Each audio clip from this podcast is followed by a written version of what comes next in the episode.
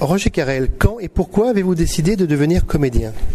Eh bien, c'est un petit peu le hasard qui a fait ça, parce qu'en fin de compte, au départ, je me destinais pas du tout euh, ça. J'avais d'abord décidé, c'était la prêtrise au départ. Alors, c'est vous dire qu'on c'est loin. Mais enfin, le théâtre est pas loin de, quand même du clergé, il faut bien le dire. Comme a dit Guitry, hein, le théâtre est né de l'Église, elle ne lui pardonnera jamais.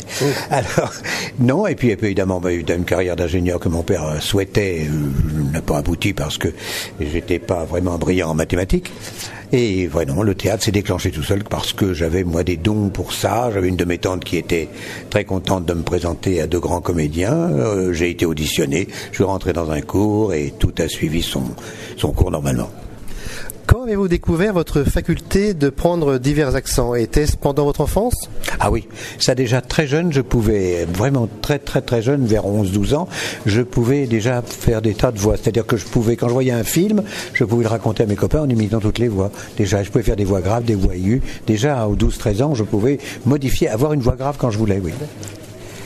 Comment avez-vous débuté votre carrière? Eh bien, la carrière a débuté euh, par le théâtre, bien sûr, en sortant du cours dramatique. Eh bien, bien sûr, j'ai joué La Dame au Camélia, la première pièce que j'ai jouée. Et puis ça s'est enchaîné, euh, j'ai eu le bonheur d'enchaîner pièce sur pièce, mais euh, je dois dire que je n'ai eu aucune difficulté au départ, puisque le, bonheur a fait que je choisissais toujours la bonne, la pièce qui durait et la pièce qui avait du succès, c'était, mais ça c'est le hasard. Comment vous rappelez-vous le tournage du Triporteur avec Darry Cole ah ben, le Triporteur, c'était un film, c'était le deuxième que je faisais avec Dari. J'avais fait d'abord un, film avec lui qui s'appelait L'ami de la famille, où je faisais un accord de piano complètement fou. Et je dois dire que là, on a tourné dans la région de Nice. C'était très agréable parce que c'était comme c'est comme les films en extérieur cette saison, c'était vraiment des vacances. Mhm.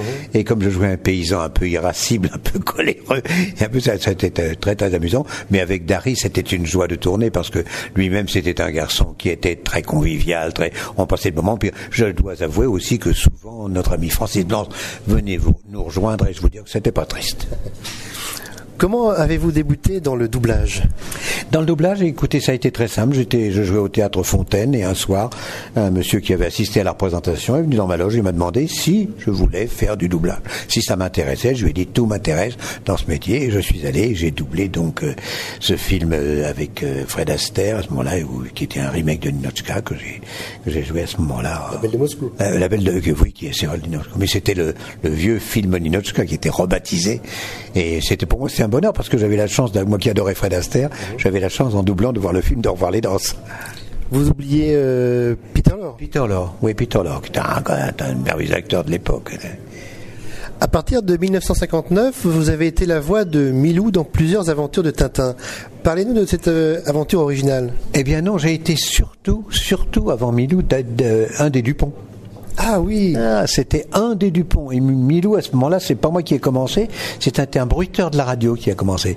Et après, j'ai fait Milou quand lui n'est plus, disponible. J'ai fait Milou, ce qui m'a permis dans Astérix de faire Astérix et en même temps de faire le petit chien à Diffix. Voilà. Vous êtes devenu la voix d'Astérix à la radio d'abord, puis dans 1967, dans la première aventure cinématographique, le dessin animé Astérix le Gaulois. Parlez-nous de votre rencontre avec Goscinny et Uderzo, les deux pères du célèbre Gaulois. Eh bien, la rencontre s'est faite euh, heureusement euh, à RTL, qui s'appelait pas RTL à l'époque, s'appelait Radio Luxembourg, où nous avons commencé à décider de faire, de donner une voix à cette bande dessinée. Et c'est là que nous nous sommes rencontrés. Euh, j'ai été présenté par des metteurs en nom de, la radio de l'époque. Ils m'ont dit, ben, il y a une voix qui serait peut-être intéressante et il, se déplace beaucoup, donc il peut trouver la voix. Et à ce moment-là, Goscinny et Dirzo m'ont dit, bon, ben, on va faire un essai, on va voir ce que ça donne. Et c'est eux qui m'ont demandé de trouver cette voix un peu goyarde, un petit peu euh, irrévérencieuse par moment, euh, mais qu'il fallait qu'il reste quand même sympathique. C'était le petit français quand même. Avez-vous trouvé immédiatement la voix d'Astérix? Euh, presque tout de suite, oui. Oui, on a, on a fait un essai avec une voix à peu près normale. Et puis après, on a trouvé cette petite voix un peu. Ah, ils m'ont dit oui, ça, ça irait bien, parce qu'il est quand même assez vindicatif, assez agressif, comme ça, mais en même temps, il est gentil.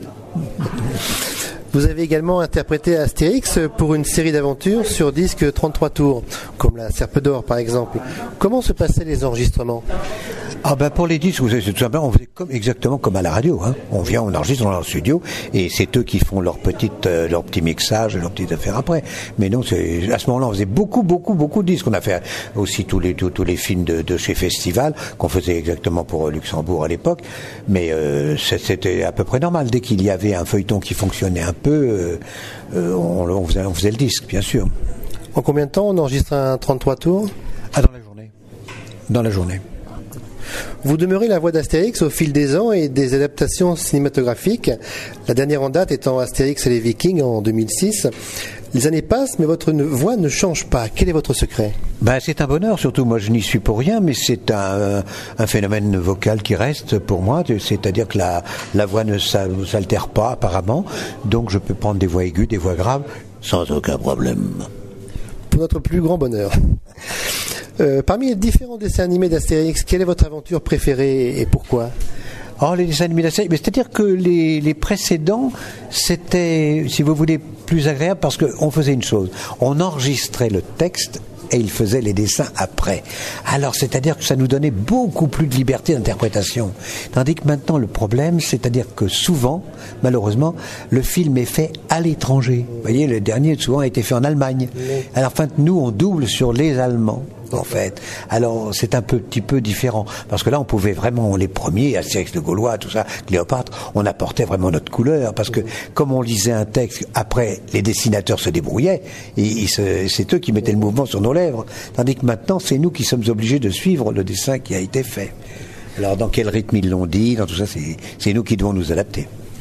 Dans Astérix et Cléopâtre, vos futurs complices du Muppet Show, Micheline Dax et Pierre Tornade, étaient respectivement les voix de Cléopâtre et Obélix. Quels souvenirs gardez-vous de ces séances de doublage? Oh, bah pour nous, c'était toujours savoureux parce que je vous dis, la rencontre de comédiens, toujours pour les séances d'enregistrement, que ce soit pour le doublage, euh, que ce soit pour la radio, c'est toujours une joie parce que quelquefois, on ne s'est pas vu depuis un moment, on se retrouve sur un produit qu'on a déjà fait, donc on a mille choses à se raconter. Vous voyez, comme vous avez pu le constater, on est très bavard. Alors, donc on a, c'est pour nous toujours un bonheur. Vous avez fait de nombreuses voix avec euh, de nombreux accents. De manière générale, la voix d'un personnage vous vient-elle toute seule ou vous demande-t-elle des recherches ou différents essais? Ah ben, En général, quand la voix m'est adressée par les, États-Unis ou des gens comme ça, j'essaie toujours de m'identifier à la voix originale, à ce qui a été fait. Sauf pour Astérix, qui est une voix de création. Sinon, même Alf, on a modifié la voix. Alf, on m'a demandé de prendre une autre voix et donc j'ai trouvé cette voix un peu spéciale du, du petit personnage, parce qu'on ne sait pas si c'est un chien, un ours, n'importe quoi. Cet extraterrestre est assez étonnant non, Ce n'est pas 6PO, mais c'est quand même un extraterrestre. Alors, sinon, euh, voyez, si on a des personnages pour des petits dessins animés qui m'est arrivé, qui sont des petits courts-métrages, qui sont français, qui se font quelquefois, je me fie toujours au graphisme, ce qu'on appelle. Je regarde toujours comment est dessiné le personnage. S'il est gros, s'il est maigre, s'il a un grand nez, s'il est... vous voyez, alors, et souvent, la voix vient en regardant l'image. Une autre de vos voix emblématiques est celle de Kermit la grenouille du célébrissime Muppet Show. Quel souvenir gardez-vous des sessions d'enregistrement avec vos complices, dont l'inénérable Gérard Hernandez et le formidable Francis Lax, autre grand nom du doublage? Ah oui, oui, mais alors là, c'était, si vous voulez, c'était le côté potage, c'était des soirées d'étudiants là. C'était, on chahutait tellement que par moments on avait du mal à enregistrer parce qu'on se faisait tellement de farces et de blagues pendant l'enregistrement. Et puis on a martyrisé Micheline Dax. Un jour, on l'a déshabillée pendant qu'elle enregistrait. On on, lui a fait les pires choses. Et nous, on s'amusait comme des fous. Et je veux dire, c'est un souvenir de potache. On a ri pendant tout le temps. On avait, bon, on avait, on avait 15 ans là. Vous savez, quand on enregistrait ça, on était vraiment des gamins. Vous permettiez-vous une certaine part d'improvisation dans les textes du Muppet Show? Oui, on, a, on avait pour ça, Michel Salva nous avait donné une grande liberté, parce que souvent dans l'adaptation et la traduction qu'il effectuait lui-même, souvent c'était tellement difficile et tellement vrai qu'il faisait confiance à nos, à nos trouvailles. Et je vous dis, par exemple, des, garçons comme Francis Lax, Francis Lax avait trouvé énormément de choses dans le texte, il a trouvé beaucoup. Gérard aussi, Gérard Hernandez. Et nous, quand on trouvait des choses, on ne le disait pas toujours aux copains, bien sûr, et puis euh, on, on lançait la phrase au dernier moment, et puis bon, tout le monde se marrait, on était obligé d'arrêter l'enregistrement. Mais ça, c'était nos, nos, joies d'enregistrer. Vous êtes également la voix française de l'inoubliable Bénil. Parlez-nous de cette grande aventure euh, partagée avec euh, Claude Nico, euh, car Bénil a connu une, en France un succès considérable. Ah oui, ça a été vraiment, ça, ça a fait tout de suite, tout de suite un gros succès. Dès que les premiers épisodes sont passés, euh, c'est vrai qu'il avait un don comique énorme. Il avait, il savait très bien, très bien. C'était un garçon qui d'ailleurs, comme tous ces grands comiques, était comme Jacqueline Maillan très timide à la ville. Moi qui ai eu le bonheur de le rencontrer, c'est un homme qui n'était pas du tout extravagant à la ville. Vous savez, Jacqueline Maillan, quand en dehors de scène où c'était une bombe, euh, quand vous la voyez dans un dîner, que des copains me disent tu viens avec ta copine Maillan, je venais et il me disait dis donc mais elle est drôle ta copine? Parce que là elle dit pas un mot. Non, elle était très réservée. Et Benny, il était un garçon complètement beaucoup plus timide à la ville, beaucoup plus discret. Mais ce sont des gens qui dès qu'une caméra se déclenche ou qui sont en scène devant le public, ça devient des bombes. Oui, le, le Benny Hill privé, effectivement, était très euh, réservé, Réservé. mais ça ne l'a pas empêché de vous jouer quelques tours. Ah oui, oh, bah, ça évidemment. Il a, il avec des interviews, la pre- première interview que j'ai eue avec lui, il m'a, fait des, des, des blagues, bien sûr. Il m'a dit qu'il était marrant parce que il me, il- quand j'ai été reçu à l'ambassade d'Angleterre. Euh, a la gentillesse de me faire inviter et comme lui était vraiment la star qu'on invitait à l'ambassade, quand je suis arrivé, j'étais annoncé pompeusement par un huissier anglais et quand je suis entré dans la salle où il y avait tous les journalistes, euh, on a annoncé Roger Carroll. Et lui, il a fait, il est pas mort. Alors immédiatement l'ambassadeur a fait non, non, non, non. Et, tous les journalistes, bien sûr, ont ri et, tout le monde a, a applaudi. Mais il était très, très farceur, bien sûr. En combien de temps se faisait le doublage d'un épisode de Benny et comment procédiez-vous? Euh, et Benny on en faisait deux par jour. Un le matin, un l'après-midi. Ah oui, oui. Le texte était en, général assez bien préparé parce que c'est Michel Gatineau à l'époque, et après c'est son fils qui après la succession, euh, qui euh, faisait des adaptations qui étaient très très très difficiles à faire parce qu'il fallait compléter les équivalences et trouver d'autres jeux de mots sur les jeux de mots anglais. Ça c'était très difficile. Très difficile parce que, je vous l'ai dit, les les rires étaient enregistrés, donc il fallait trouver un gag qui tombe pile sur les rires. Et ça, c'était la grande difficulté de l'adaptateur. Je vous ai adoré dans le rôle de l'inspecteur Gershard dans la formidable série Arsène Lupin avec Georges Descrières. Ce rôle a-t-il été important pour vous et votre carrière? Oui, oui, c'est un personnage qui avait beaucoup marqué, qui m'a permis d'ailleurs d'en- d'enchaîner aussitôt sur Schulmeister, puisque c'était la Pâté Cinéma qui avait fait la, série à ce moment-là. Et Pâté Cinéma me dit, bah, il serait très bien que vous fassiez euh, Fabry, on engage Fabry pour une série, et le compagnon qui est toujours avec Fabry, ça fera un peu comme Gershard. Et, et il y aura, c'est toujours ce, du- ce duo. Et alors, euh, moi j'ai eu beaucoup de plaisir à tourner parce que c'était un film à costume, euh, où on montait à cheval, il y avait des calèches, c'était autre chose, mais c'était un- un autre bonheur. Avez-vous une anecdote de tournage euh, d'Arsène Lupin à nous raconter? Oh, Arsène Lupin, la, la- la séquence qui m'a le plus surpris quand j'ai tourné, euh, je ne sais plus, je vous dirai pas le nom de l'épisode, mais j'avais à poursuivre Arsène Lupin et pour le retrouver, je devais passer dans un égout. Et je devais passer dans un égout qui était, je devais marcher à quatre pattes. Donc en studio, l'égout avait été figuré, coupé comme on fait toujours, c'est-à-dire la moitié de l'égout pour que la caméra puisse vous suivre. Et pour, pour tout le monde, on croit que je suis dans le. Et alors, quand je suis arrivé sur le tournage, il y avait d'énormes rats qu'on avait mis dans le. Il fallait que je passe avec les rats. Et moi, j'ai dit, euh, mais euh, ils mordent pas. Alors le, dresseur m'a dit, non, non, non, ils sont habitués. Ne mettez pas, euh, n'appuyez pas sur la queue avec votre coude ou avec vos genoux, parce que là, effectivement, je peux pas. Et alors, j'ai eu l'extrême surprise, c'est quand j'ai commencé les prises, je me disais, mais c'est curieux, ça sent bon, mais ça sent bon, mais qu'est-ce qui sent bon, ces rats Et alors, voilà. Et alors, il y en a un qui, euh, il m'a regardé, c'est marrant, parce qu'ils ont continué la prise, il s'est assis sur son derrière, et il m'a regardé comme ça, le rat assis, nez à nez avec le rat. Alors bon, vous savez, dans ce cas-là, qu'a fait l'acteur, il joue la situation. hein. Alors comme ça, je faisais, ah, ah, ah, puis je suis passé, et là, il est rentré dans mon gilet. Il est rentré dans mon gilet et j'ai continué la scène avec le... les autres. Personne, la caméra l'avait pas vu et j'ai fini au bout avec mon gilet. Et alors j'ai dit mais dites donc mais comment ça se passe? Vos rats ils, sont- bon, ils ont été très charmants mais ils sentent bon. Il m'a dit ah mais euh, je les parfume toujours au guerlin avant. C'est ce qu'on a- À parfumer au guerlin. c'est ce qu'on appelle de la conscience professionnelle. Vous n'avez pas coupé la scène. Non non non non, j'ai gardé. Avez-vous un épisode ou une scène préférée de- d'Arsène Lupin?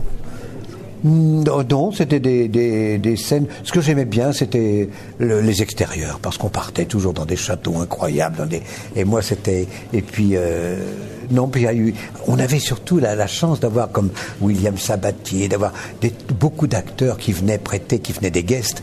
Euh, c'est- pour moi, c'était très agréable parce que je retrouvais plein de copains. Et là, on avait. C'était très. Vous voyez, on tournait d'une façon très conviviale à l'époque. C'était très agréable. Or, maintenant, je vous le dis, malheureusement, on est toujours un peu pressé. Tout le monde est pressé. Le réalisateur est pressé, le producteur est pressé, les acteurs, on les presse, presse, presse à toute allure. On n'a pas le même plaisir. Dans l'épisode L'agence Barnett, Jacques Balutin jouait à vos côtés. Oui. Pouvez-vous nous, parler un peu de lui? Ah ben oui, mais euh, Jacques, vous savez, je l'ai connu au Théâtre Marigny. Je l'ai vu débuter quand on jouait au Théâtre Marigny. Je crois que c'était Champignol malgré lui, de, le Fédo qu'on a joué. Et j'ai connu Balutin qui était tout débutant là. Alors il venait dans notre loge de Rochefort, de Marielle. Il venait dans nos loges pour ça, pour apprendre le métier. Puis vous voyez, il a fait son chemin. Hein.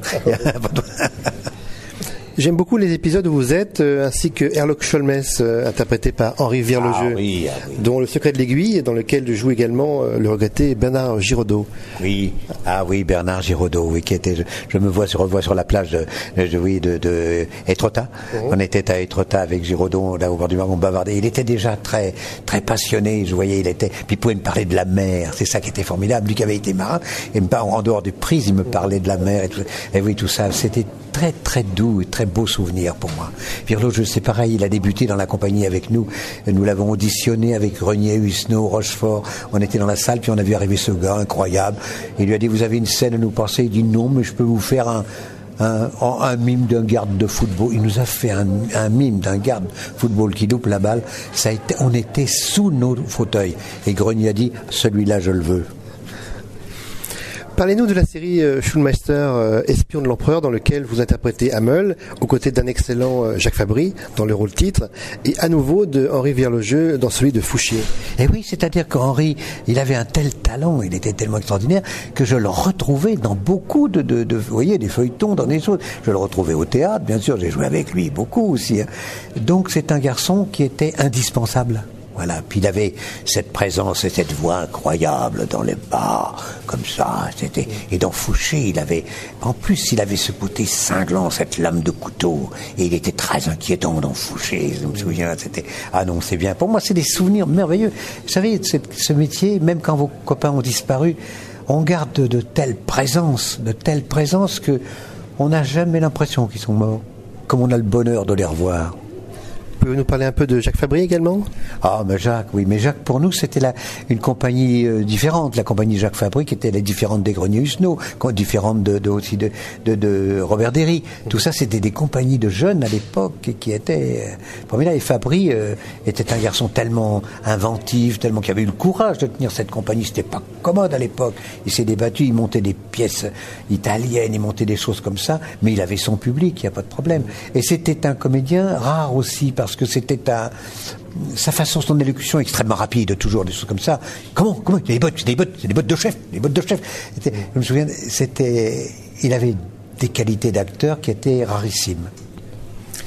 Le Viager, Les Gaspard, Le Passe-Muraille, La Gueule de l'Autre, autant de films ou téléfilms réalisés par Pierre Tchernia ah avec Michel Serrault, auxquels vous avez collaboré. Parlez-nous un peu de, Pierre Tchernia, de Michel Serrault et de votre travail avec eux. Ah ben Pierre Tchernia, j'ai eu le bonheur aussi beaucoup, en dehors de films, de grands films qu'on a fait, bon, mais de faire tous les Marcel Aimé. Et ça, c'était, c'était, moi j'avais déjà enregistré, j'avais enregistré les différents contes de Marcel Aimé, et donc, il a décidé de tourner avec Serrault. Et, et donc, j'ai participé à plusieurs avec Rosivard. Et là, c'était. C'est un homme de goût, Pierre. Moi, je l'appelle encore de temps en temps. Je sais que le malheureux, pour le moment, il souffre beaucoup. Il a beaucoup de problèmes avec ses jambes.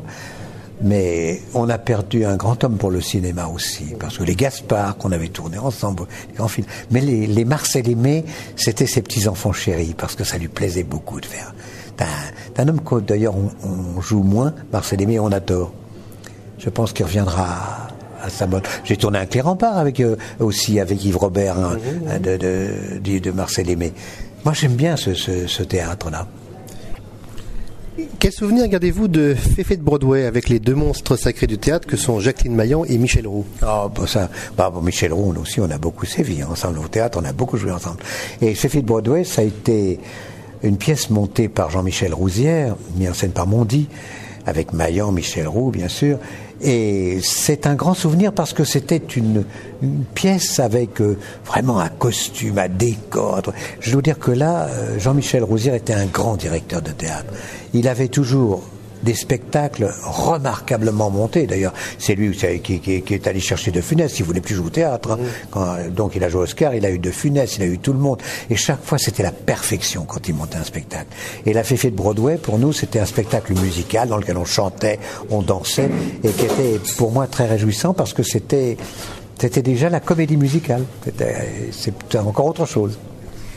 Dans le coup du parapluie, dans le rôle de Salvatore Bozzoni, vous avez une scène magistrale et d'une grande drôlerie avec Pierre Richard. Parlez-nous un peu du tournage. Ah ben là c'était drôle parce que moi j'ai aussi qu'est-ce que vous voulez Pierre Richard est un, un, garçon qui me fait déjà beaucoup rire à la ville parce que lui il fait quand il fait des choses il les, il les répète hein, il faut pas croire que c'est de l'improvisation hein.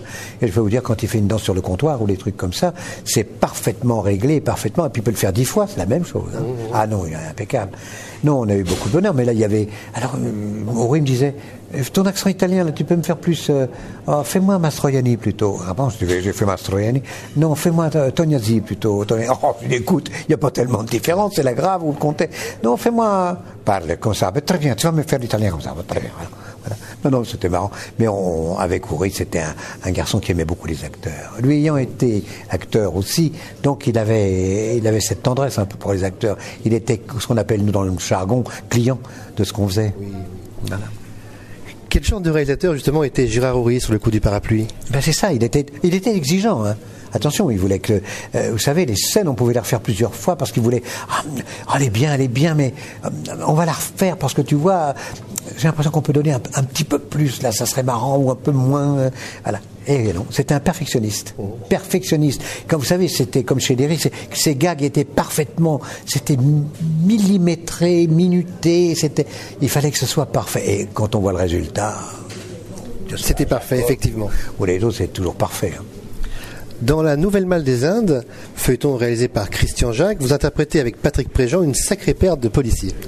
Parlez-nous du tournage de cette aventure très Jules Vernienne. Ah bah là, ça a été le grand bonheur, parce que nous avons tourné presque six mois, et on a tourné en Inde, on a tourné dans le désert du Rajasthan, on a tourné beaucoup en Italie, on a tourné en Afrique du Nord, on a tourné. Alors, je vais vous dire, pour nous, c'est toujours un grand bonheur. Un, mais un bonheur de. On découvre, vous vous rendez compte, moi je découvrais des endroits de l'Inde où personne ne va. Dans le désert du Rajasthan, bon, il n'y a personne. On logeait dans le palais d'un Maharaja qui en a fait un hôtel. Mhm. Voilà. Mais c'était sublime. On était là dans. C'était tout ce qu'on rêvait quand on était enfant. Ouais, alors, ça a été. C'est un conte de fées pour nous. Et avec Patrick, on a eu un bonheur de tourner là. Et puis après l'Italie, on a tourné à Rome, on a tourné partout. Mais c'était non, non, très très bien. Puis l'Afrique, l'Afrique du Nord, on a tourné beaucoup en Tunisie, dans le sud tunisien, on a tourné bah, à peu partout. Mais de toujours des découvertes, des découvertes. Vous connaissez Patrick Préjean depuis qu'il est tout petit. Ah. Et je pense que ça a dû aider dans votre relation et votre connivence à l'écran. Oui, j'avais déjà travaillé avec lui, mais moi je, l'ai connu, il avait 7 ans, 6 ans quand, je travaillais. Moi, la première pièce que j'ai jouée, c'était avec son père. Donc, euh, je l'ai connu enfant. Quand j'allais dîner chez Albert Préjean, euh, il y avait un petit garçon que je connaissais qui venait me voir et qui venait sur mes joues de temps en temps, puis chahuter. Bon, ben voilà, maintenant c'est Patrick Préjean. Il vient plus souvent sur, sur mes genoux parce que ça fait jaser. Quel souvenir gardez-vous de Christian Jacques? Ah, Christian Jacques, pareil, perfectionniste. Ce monsieur que j'ai vu à 80 ans, je le voyais en plein désert avec. Il mettait pas de chapeau. Il mettait son mouchoir avec quatre nœuds à chaque coin, oh. voilà, sur la tête, et là, à plat ventre dans le sable, sous la caméra, en train de regarder pour les plans. Je disais, il a 80 ans. Et cet homme, après, moi, on se voyait à Paris beaucoup. Euh, c'est un fou d'huîtres, il adore. Moi, j'aime pas les huîtres, ma femme adore ça. Mais je l'ai vu avec ma femme, et la femme de, de, de Christian Jacques était affolée. Hein. Ils mangeaient une pyramide d'huîtres à eux deux. Hein. Alors je voyais ça, je me faisait rire. Il venait à la maison, et un jour, il était venu pour son anniversaire. On lui avait offert un, un champagne. Je préfère un bon whisky. Alors, le bon whisky. Après, il a bu du très bon vin à table, mais bien, hein, il conduisait pas, il s'en foutait, c'était sa secrétaire qui conduisait. Alors, euh, et après avoir bien mangé, il s'est mis carré dans un canapé, là. Il m'a dit, t'aurais pas un petit alcool amusant? Bah oui. Voilà. Ah, je peux vous dire que c'était un bon vivant. Moi, je disais, mais il va être malade. Pas du tout. Pas du... Et il avait une fine fourchette, hein. Alors, je vois bien quand on était en, euh, quand on était en Inde, il s'amusait moins, mais quand on est arrivé en Italie, j'ai pas vous dire que oh, mais je vais t'emmener là, tu vas voir. Ah là là, on va bouffer un truc, tu vas venir avec moi. Et il venait avec Préjean, on le suivait parce que Préjean n'est pas non manchot non plus de ce mmh. côté-là. Vous avez fait de, nombreuses voix pour les films et la, série animée de 1984 de Lucky Luke. Euh, vous avez notamment été Joe Dalton dans Les Dalton en cavale et Joey Jumper dans la série. Comment vous rappelez-vous ces différents doublages? Ah ben là c'est encore, mais il y en a qui ont été doublés par, euh, euh, comme directeur de, par Tchernia. Hein. Oui, oui. Pierre Tchernia, toujours au début. Et tiens, c'est pas ça, je me souviens, même, genre, genre, je fais un chinois, si je crois. Il y a un chinois. Il fait... Oui, oui. Euh, Jolly Jumper, c'est dans la dernière série. La dernière série où il y avait Bernard Allaire, qui, jouait le chien, je me souviens. C'était Bernard Allaire, je ne sais plus. Il y a eu beaucoup de Lucky Luke. hein. Il y a eu Bozufi dans Lucky Luke. Il y a eu Secaldi. Il y a eu beaucoup d'acteurs qui ont joué Lucky Luke. Et moi, je me souviens, dans le dernier, je faisais Jolly Jumper. Ce cheval qui ne supporte pas du tout Rontemplan. Ridicule, ce chien qui ne l'accepte absolument pas. Qui le méprise totalement. Pouvez-vous nous parler un peu euh, du, du doublage de ces trois PO pour euh, Star Wars?